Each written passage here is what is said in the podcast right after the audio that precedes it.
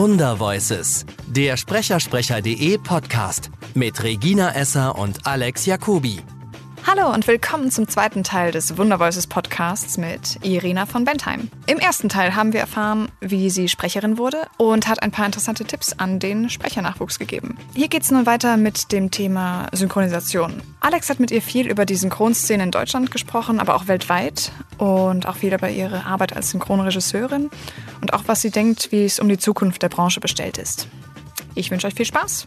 Erzähl mal, Irina, wie bist du selber zum Sprechen gekommen? Ich habe mich selbst gesprochen. Ähm, ich habe ja als Kind, äh, war ich ja sowas wie ein, wie ein Kinderstar. Ich habe in mehreren Kinofilmen mitgesprochen und ähm, da waren wir im Synchronstudio und das ging ziemlich gut und ziemlich flott und dann war ich eigentlich drin. Ja, und so ging das los. Das heißt, ich mache das jetzt seit fast 50 Jahren und ähm, habe dann eigentlich von morgens bis abends synchronisiert und irgendwann kam dann eben auch Sex and the City. Und dann kam sie. Die, darf man sagen, die Rolle deines Lebens oder nicht? Ist das bescheuert? Na, bestimmt kann man das irgendwie sagen, weil äh, es gibt nun mal nicht viele Rollen, die so, wo auch die Stimme so äh, so einen Hype bekommen hat wie in Sex and the City. Das kann ich ohne äh, ohne das. Ja, das ist einfach so. Man muss ja zum Beispiel auch sagen, du hast ja auch äh, zum Beispiel jetzt mit, mit, mit Claire Underwood eine, eine, eine weitere extrem prominente, äh, viel beachtete Rolle dazu bekommen. Oh ja. Ja, ja, klar. Auch, auch eine spannende Sache, was, was eine ganz andere Persönlichkeit ist, ne, als die, die du, die, die, die du als Carrie gesprochen hast. Viele erkennen mich da auch gar nicht. Ja, die sagen dann, Mensch, ich habe das jetzt erst mitgekriegt, das bist du ja. Also selbst Kollegen, die sagen, ey Mann, ich finde das so toll, weil du klingst so ganz anders. Hab ich gesagt, ja, meine Güte, äh, ich habe ich hab ja schon immer mehrere Stimmen gehabt. Ich habe ja schon immer unterschiedliche Rollen gesprochen. Also warum sollte das nicht gehen? Das ist das ist die dieser leichte Wermutstropfen, den Sex and the City ja. natürlich auch mit sich gebracht hat, ist, dass ich tatsächlich im Synchron so gut wie raus war. Ich habe äh, keine großen ja. Serienrollen mehr bekommen, weil alle sagen, ja, nee, die Stimme ist zu prominent und nee, und äh, das war auch äh, teilweise ziemlich hart. Aber andererseits habe ich dann eben andere Sachen gemacht. Also insofern. Das ist spannend, auch was du sagst mit den, mit den beiden Stimmen. Ich habe zum Beispiel vor glaube ich, drei Wochen mich mit Manfred Lehmann getroffen und oder auch Leute wie Tobias Meister, die sagen zum Beispiel oft ganz ehrlich, Leute, ich habe eine Stimme und das ist meine Stimme. Und wenn ihr mich wollt und wenn Manfred spricht, dann spricht er mit seiner Stimme. Du, du hast einen ganz anderen Ansatz, dass die äh, Claire Underwood so unterschiedlich klingt als die Carrie, dass du eigentlich sagen würdest, es gibt nicht nur die eine Irina-Stimme. Nein, gab's noch nie. Sagen wir mal, die Carrie-Stimme ist, ähm, ist mir sehr nah. Da habe ich sehr viel von mir persönlich reingegeben, muss ich sagen. Aber ähm, ich stelle sie auch her weil ich gehe in die Figur rein und das ist für mich auch der Ansatz bei meiner Arbeit, dass ich ähm, in eine Figur reinkrieche und sie ausfülle. Ich versuche immer, das abzunehmen, was die Rolle mir vorgibt. Das ist auf der anderen Seite schon eine eigene Kunstform geworden, wie, wie, wie, glaube ich, in Deutschland interpretiert und synchronisiert wird. Ja, das ist einmalig auf der Welt. In der Form, wie wir es hier machen, in anderen Ländern wird ja jetzt auch mehr noch synchronisiert. Das kommt durch, durch Netflix, Amazon und so. Ähm, da ist auch schon ein bisschen was passiert. Also da merkt man auch, dass, ich meine, früher wurde in Spanien zum Beispiel, das war, glaube ich, immer eine Stimme, die alle gesprochen hat, so ungefähr. In Polen gab es das auch. Da hat eine die Übersetzung gesprochen, irgendwie da drauf. Ähm, da hat sich schon was getan. Aber ich glaube, es gibt kein, kein Land, in dem das so ähm, perfekt gemacht wird wie bei uns.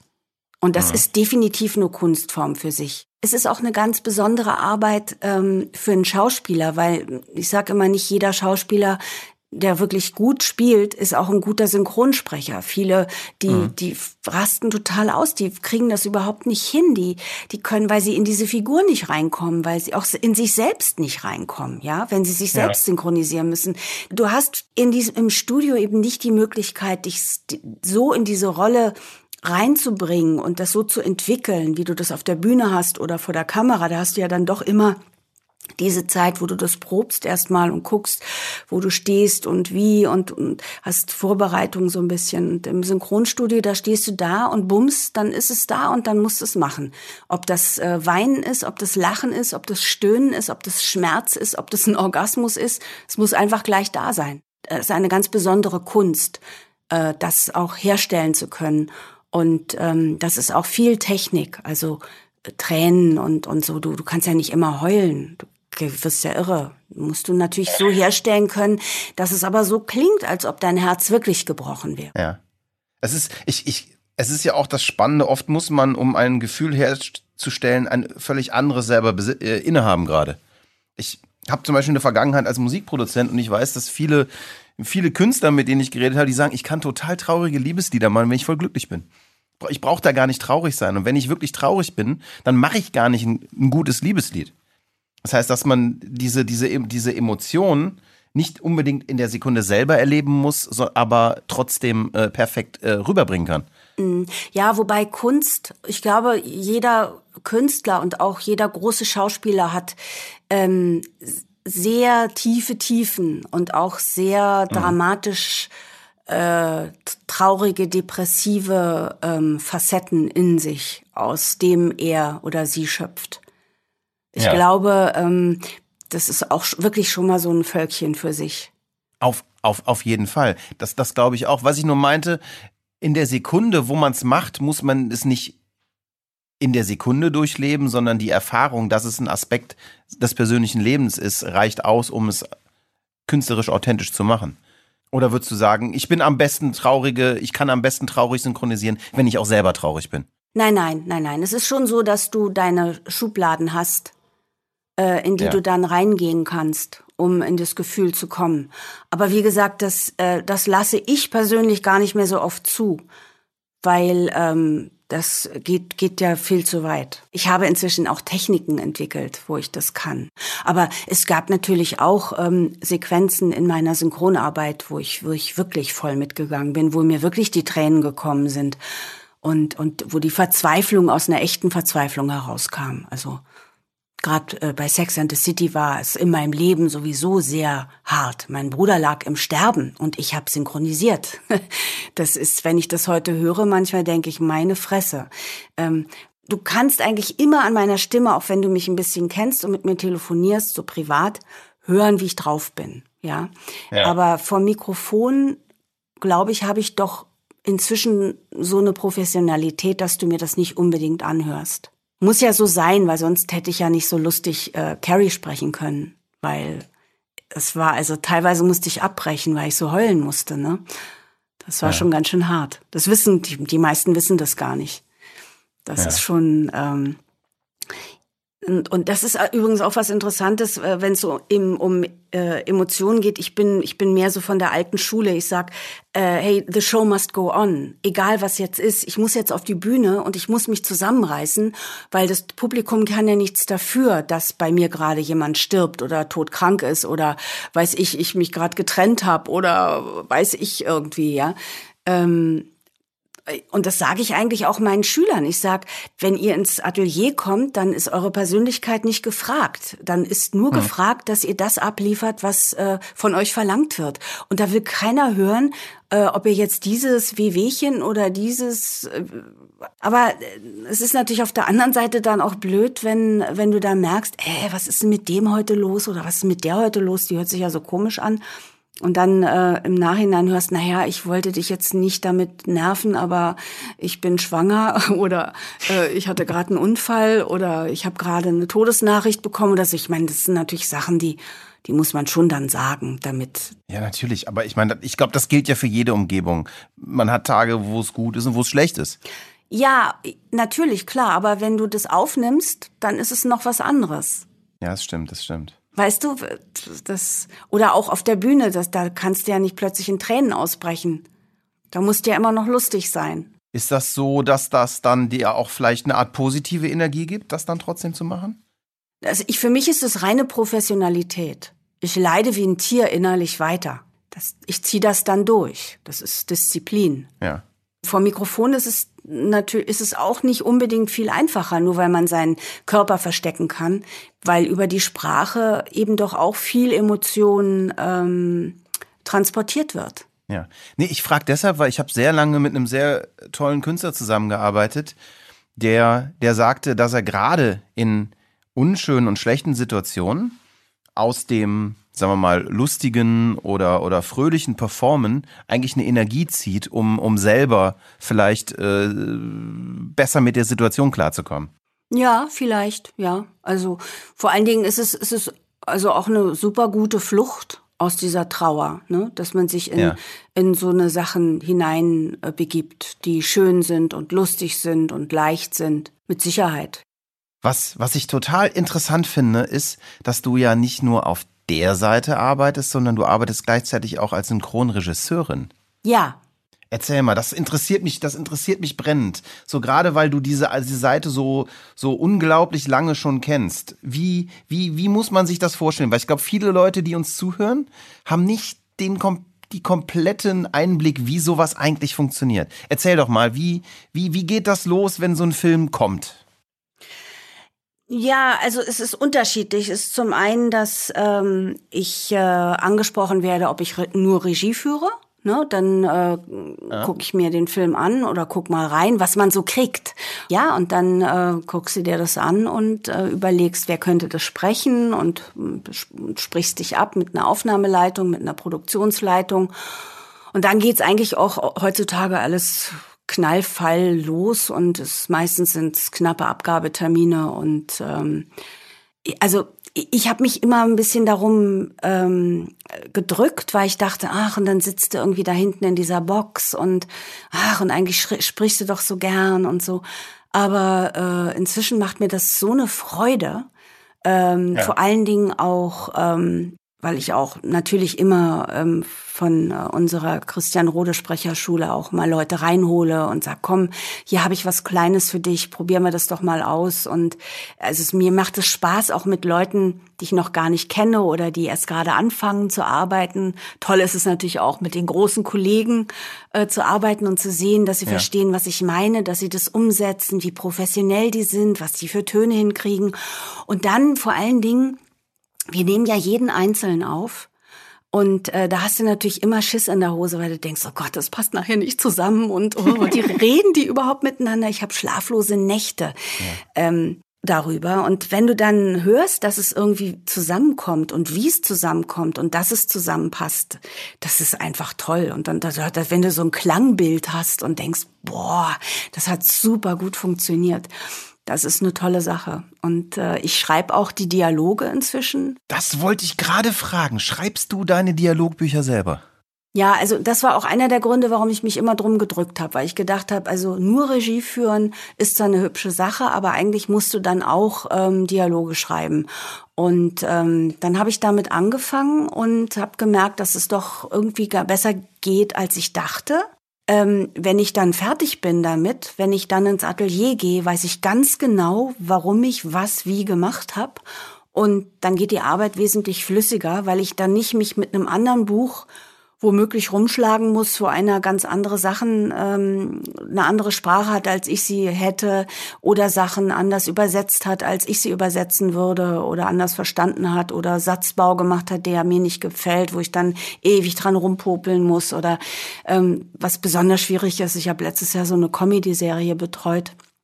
Ähm, da habe ich ein Buch selbst geschrieben, ansonsten waren das andere Autoren. Und ähm, da war, da, da ist so viel auf der Strecke geblieben an dem, an diesem Humor, wo ich dann irgendwie immer abends noch saß und rumgepopelt und und und mir andere Sachen ausgedacht habe. Das ist schon ganz schön ähm, heftig. Aber wenn man das dann, wenn man es selber macht äh, und wenn man womöglich auch einen guten Redakteur oder eine gute Redakteurin hat, ist es eine tolle Arbeit. Was macht denn ein gutes Synchronbuch aus wirklich? Also für mich ist es wichtig, dass die Sprache gut ist. Ich bin ähm, mit, mit, mit ähm, ne, einer sehr guten deutschen Sprache erzogen worden. Und ähm, deswegen ist es mir wichtig, dass der Satzbau stimmt, also dass es Deutsch ist, was wir da sprechen und nicht voller Amerikanismen. Also so Sachen wie macht Sinn oder so tauchen bei mir nicht auf. Würde vielleicht bei mir auftauchen, wenn es, wenn es irgendein Typ oder eine Frau wäre, die äh, eben irgendwie so spricht. Das gibt's ja. Also wenn die Rolle es bräuchte. Genau, das muss man ja auch dabei bedienen. Ne, wir, wir sprechen ja nicht alle, äh, es passt ja nicht immer unbedingt auf eine Rolle äh, so total super akku äh, akkurat zu sprechen, muss man ja auch mal verschleifen und, und ähm, ja. so ein paar ähm, moderne Sachen, äh, Zeitgeistgeschichten reinbringen. Klar, logisch. Aber ich mache jetzt zum Beispiel auch viel für Kinder Und Ja. ähm, da ist es mir zum Beispiel auch wichtig, dass die Sprache reich ist, dass ich viele Formulierungen auch drin habe, wo die vielleicht erst überlegen, ah, und dann, ach ja, und äh, also viel, weil vieles geht ja auch verloren dadurch, dass wir so amerikanisiert werden. Ähm, und es gibt so viele schöne deutsche Wörter, die, die vielleicht, ja, die auch gar nicht unbedingt deswegen unmodern sind, nur weil wir sie nicht mehr so oft benutzen, sondern die, die schön sind und die auch sehr treffend sind. Also, das, äh, das, das ist das eine und das andere ist aber natürlich, und da ist dann immer der Konflikt, in, den du, in dem du stehst, dass es natürlich auch synchron sein muss. Das heißt, Mundschlüsse müssen bedient werden, die Pausen müssen bedient werden. Und die sind natürlich im Englischen, wir, wir sprechen jetzt hauptsächlich ja über das Englische, weil wir hauptsächlich äh, englische ähm, Synchronisation machen.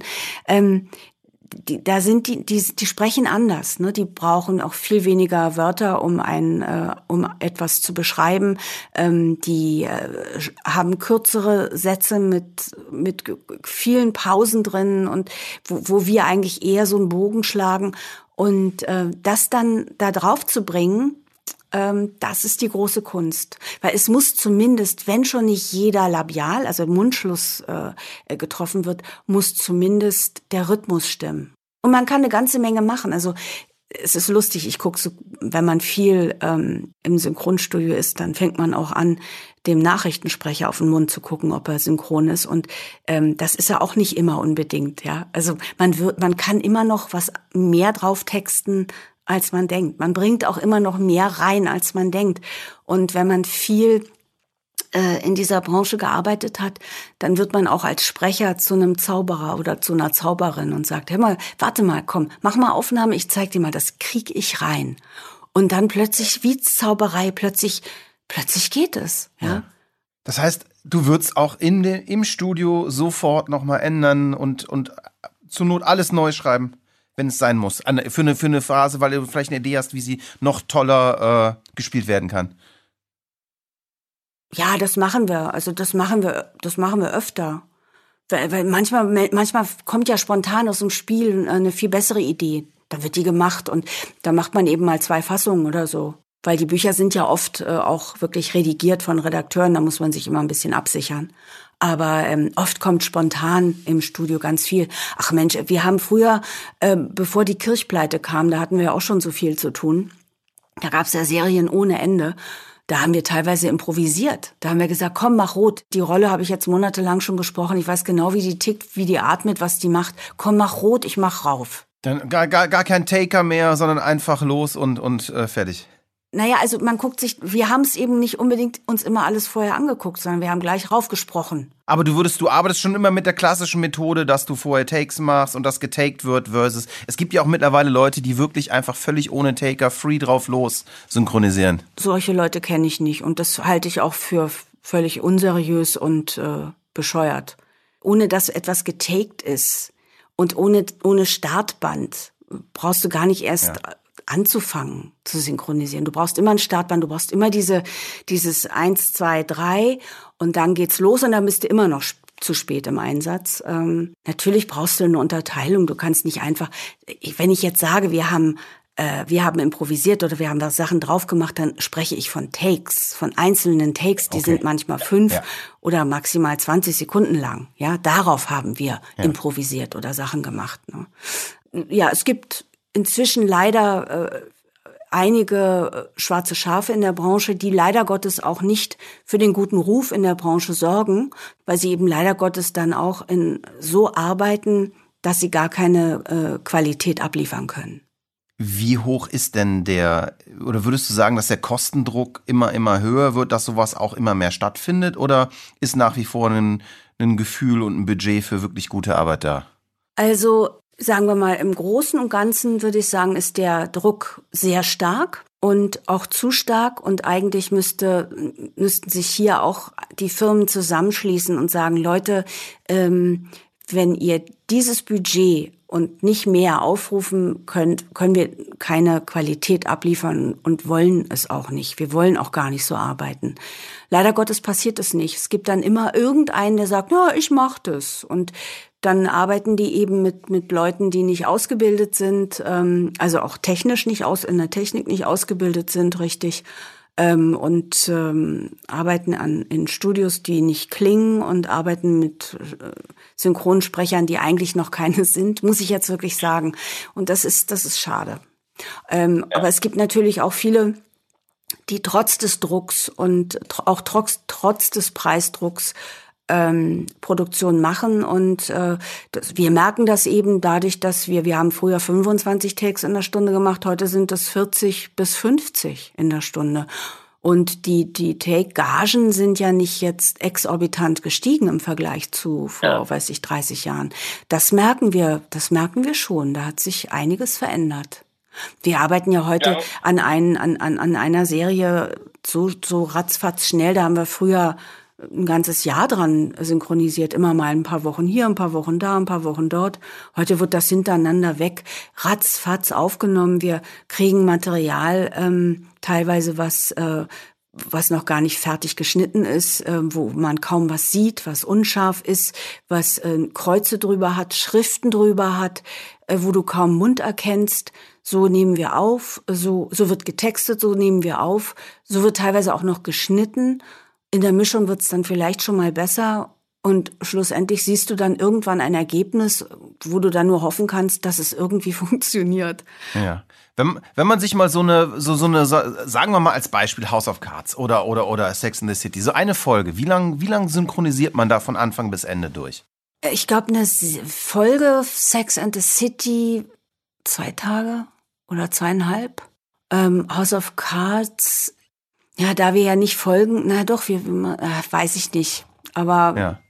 Ah, das ist, das ist dann eher am Stück produziert, ne? Ja, na, eigentlich schon, aber wir haben immer mindestens zwei Folgen, an denen wir arbeiten. Ja, verstehe. Weil wir sind ja auch sehr dicht an der, an der realen äh, Veröffentlichung dran. Ist das so, dass diese komprimierten Geschichten, die man jetzt, also ich, ich muss ja zugeben, ich bin ein bekennender Binge-Viewer und wenn ich Lust auf eine Serie habe, dann haue ich mich manchmal ein ganzes Wochenende rein und gucke die am Stück durch. Ist das so, dass das auch die, am Stück produziert wird oder nicht? Also Staffel, naja, na äh, staffelweise, ne? Ja, also ist es schon so, du machst dann die Staffel in einem Monat komplett die ganze Staffel durch? Oder wird über das Jahr, wo, wo das produziert wird, immer alle zwei Wochen was gestartet? Na, House of Cards hat schon immer noch ein paar Pausen dazwischen, weil wie gesagt, wir kriegen das Material so eng, bevor die ähm, äh, fertig werden soll. Die wird dann relativ schnell getextet, wird dann aufgenommen und ähm, ja, und dann auch relativ schnell schon gesendet. Also am extremsten ist es, glaube ich, bei The Walking Dead. The Walking ja. Dead, da kommt, ich glaube, Freitagabend kommt die Folge. Die wird, ähm, die wird dann getaked also wird getextet, dann wird sie getaked, dann wird sie Dienstag, Mittwoch aufgenommen und dann wird sie ausgestrahlt. Es gibt dann natürlich auch an, ich habe zum Beispiel jetzt eine kleine Serie, an der ich arbeite, da habe ich die Folgen schon da und kann die nacheinander abarbeiten. Äh, das ist Luxus. Normalerweise kriegst du das rein, dann hast du noch nicht mal eine Conti, also noch nicht mal eine Continuity heißt, dass du kriegst, was sie ganz genau sagen. Bei Filmen kriegst du dann auch noch, was sie hätten sagen sollen. Dann kriegst du das, was sie wirklich gesagt haben. Da hört dann einer ab und schreibt alles auf, was sie wirklich gesagt haben. Ähm, dann haben einige kriegen auch noch eine Rohübersetzung. Die habe ich meistens nicht, weil ich, wenn ich eine Conti habe und sehe, was sie gesagt haben, dann brauche ich das nicht. Dann übersetze ich mir das selbst. Und ähm, ja, das hast du aber hier auch bei House of Cards gar nicht immer unbedingt. Da kommt die Folge, da hast du noch nicht mal ein gutes Bild, hast keine Rohübersetzung, musst aber möglichst jetzt schon texten, weil äh, die, die muss ins Atelier und gesprochen werden. Und dabei kommen aber eben immer noch ziemlich gute Sachen zustande. Also ich würde sagen, bei House of Cards, so ähm, flott wir arbeiten, so sauber ist die Arbeit auch. Also Fantastisch. Ich fand's richtig, richtig gut, muss ich sagen. Die ist wirklich, wirklich gut. Da muss ich auch sagen, die Ines Günther, die macht da Regie. Und ähm, ich, ich synchronisiere das ja gerade zur Zeit. Und du hast, du kriegst ja echt einen, du kriegst ja einen Kopf. Diese vielen Namen, die da fallen. Und die haben dann immer noch einen Bezug zur, weiß, weiß ich, ersten Staffel, weiß ich, fünfte Folge oder so, ja. ja. Das muss man alles noch wissen. Und wie man das dann betonen muss und so, das ist schon, äh, aber das ist schon eine, eine gute Arbeit. Und da bin ich auch stolz drauf, dass das funktioniert. Und ich bin auch selbst, wenn ich in der Regie bin, auch immer eine, die sagt, okay, ich will zwar schnell sein. Natürlich habe ich auch den Ehrgeiz, dass ich jetzt nicht aufhalte. Und, und das kann ich nur dann sein, wenn ich hochkonzentriert bin und fokussiert bin, diszipliniert bin und richtig meine Ohren und Augen aufsperre und ähm, dann kriegt man auch was Gutes hin. Und es macht große Freude und ist sehr befriedigend. Gibt es so einen Film oder ein Werk, wo du sagen würdest, da bin ich als, als Regisseurin total stolz drauf? Oder? So viele einzelne Werke habe ich ja noch nicht vorzuweisen. Ich bin natürlich auf alles stolz, aber ähm, es gibt einen Film, wo ich Buch und Regie gemacht habe, der heißt Other People und der ist, ähm, der steht auf Netflix. Das ist eine ziemlich traurige Thematik, aber ich finde, der ist sehr gut gelungen. Ist nichts zum Lachen. Also es ist, es ist so eine, ja. Ja, man lacht und weint gleichzeitig. Ich habe eine allerletzte Frage. Unser Thema ist auch viel, also wir beschäftigen uns viel mit, was geht in der Zukunft, was ist mit künstlicher Intelligenz, was ist mit Robo-Voices und, und solchen Geschichten. Würdest du deine Stimme für Siri zur Verfügung stellen oder für einen Roboter-Voice? Ich bin ja der Meinung, meine Stimme sollte überall erklingen. Ich würde sie überall, weil ich finde alle anderen Stimmen, also ich finde oft so viele Stimmen so schrecklich. Entschuldigung, ja, wirklich. Also wenn also ich, ich manchmal glaub, Stimmen höre irgendwo äh, in, in, auf äh, an Flughäfen, auf Bahnhöfen oder so, diese Ansagen in der U-Bahn und so, da ja. graust es mir äh, und und auch äh, auch äh, in der Navi und oh, furchtbar. Doch, ich würde meine Stimme zur Verfügung stellen, klar. Ich würde sie ungerne so ähm, computerisieren lassen. Es gibt ja auch immer wieder so so Leute, die sagen, ach, und irgendwann werden wir ersetzt, wir Sprecher, dann wird das alles nur digital gemacht und dann, daran glaube ich aber nicht. Ich, ich, ich, glaube da tatsächlich sehr dran. Nicht, nicht, weil ich das schön finde, aber ich muss ganz ehrlich sagen, ich habe ich hab letzte Woche auch ein Interview gemacht mit einem Sprecher in, in England, also der mich interviewte. Und ich muss ganz ehrlich sagen, wir bereiten uns ernsthaft darauf vor, dass ein, ein nicht unerheblicher Teil unseres Geschäfts von automatischen Stimmen ersetzt wird und das in den nächsten drei Jahren. Also ich rechne da ganz fest mit und ich bereite uns darauf vor, dass wir damit klarkommen. Also ich muss dazu sagen, wir, wir sind ja sehr hybrid so als Firma. Ne? Wir sind einerseits arbeiten wir eben mit Musik und Technik und Kunst. Auf der anderen Seite ist es so, dass wir sehr viel mit, äh, wir haben eigene Entwickler für künstliche Intelligenz, die bei uns arbeiten und wir, wir nützen sowas eben sowohl für unsere Sprecher-Sprecher-Software, wo wir dann eben genau wissen, welche Sprachprobe wann gut ist.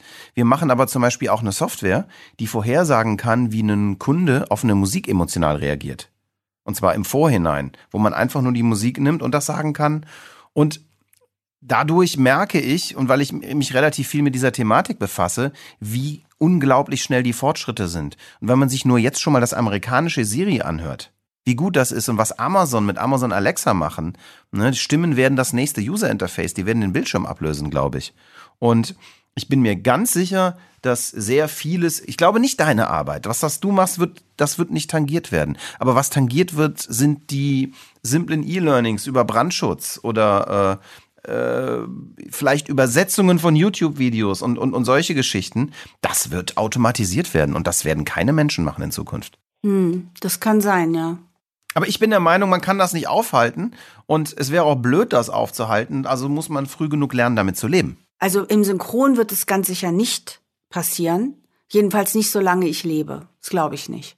Sag niemals nie, aber es, ich glaube, da wird es wirklich noch dauern. Ja, es, also es ist, ja immer mal wieder im Gespräch. Äh, aber da, das wird echt schwierig. Aber gut, ich meine, klar, hast recht. Lass uns uns noch mal in drei oder fünf Jahren unterhalten. Vielleicht äh, ich meine, jetzt kann, kann man ja auch schon Männer ähm, als Roboter haben, die sogar gute Liebhaber sein sollen, habe ich gelesen. Also apropos, mein Mann wartet mit dem Essen. Das riecht schon so verführerisch und ich bin schon fast verhungert. Wir haben doch jetzt alles, ne? Wir haben mehr als alles. Ich danke dir, das war super, super, super spannend. Wirklich. Und ein ganz toller Einblick. Und äh, ist immer schön zu äh, so dann doch noch mal persönlich zu reden. Sowohl auf der, der Ebene, weil, weil wir es geschäftlich machen, aber vor allem auch, weil, weil, ich, weil ich ja auch Fan bin. Ne? Und, und ich, ich sitze auch ein bisschen als Fan hier und ich finde es ganz toll, äh, dass wir das heute gemacht haben und ich glaube, ganz viele Leute werden sich sehr freuen, dass es das zu hören gibt. Das war der zweite Teil unseres Wundervoices Podcast mit Irina von Bentheim. Ich hoffe, es hat euch gefallen. Vielen Dank fürs Zuhören. Und wenn ihr Fragen habt, kommentiert gerne. Ähm, wir freuen uns auch über Reviews, Five Stars Only und so. Ähm, ja, ansonsten bis zur nächsten Folge. Ciao.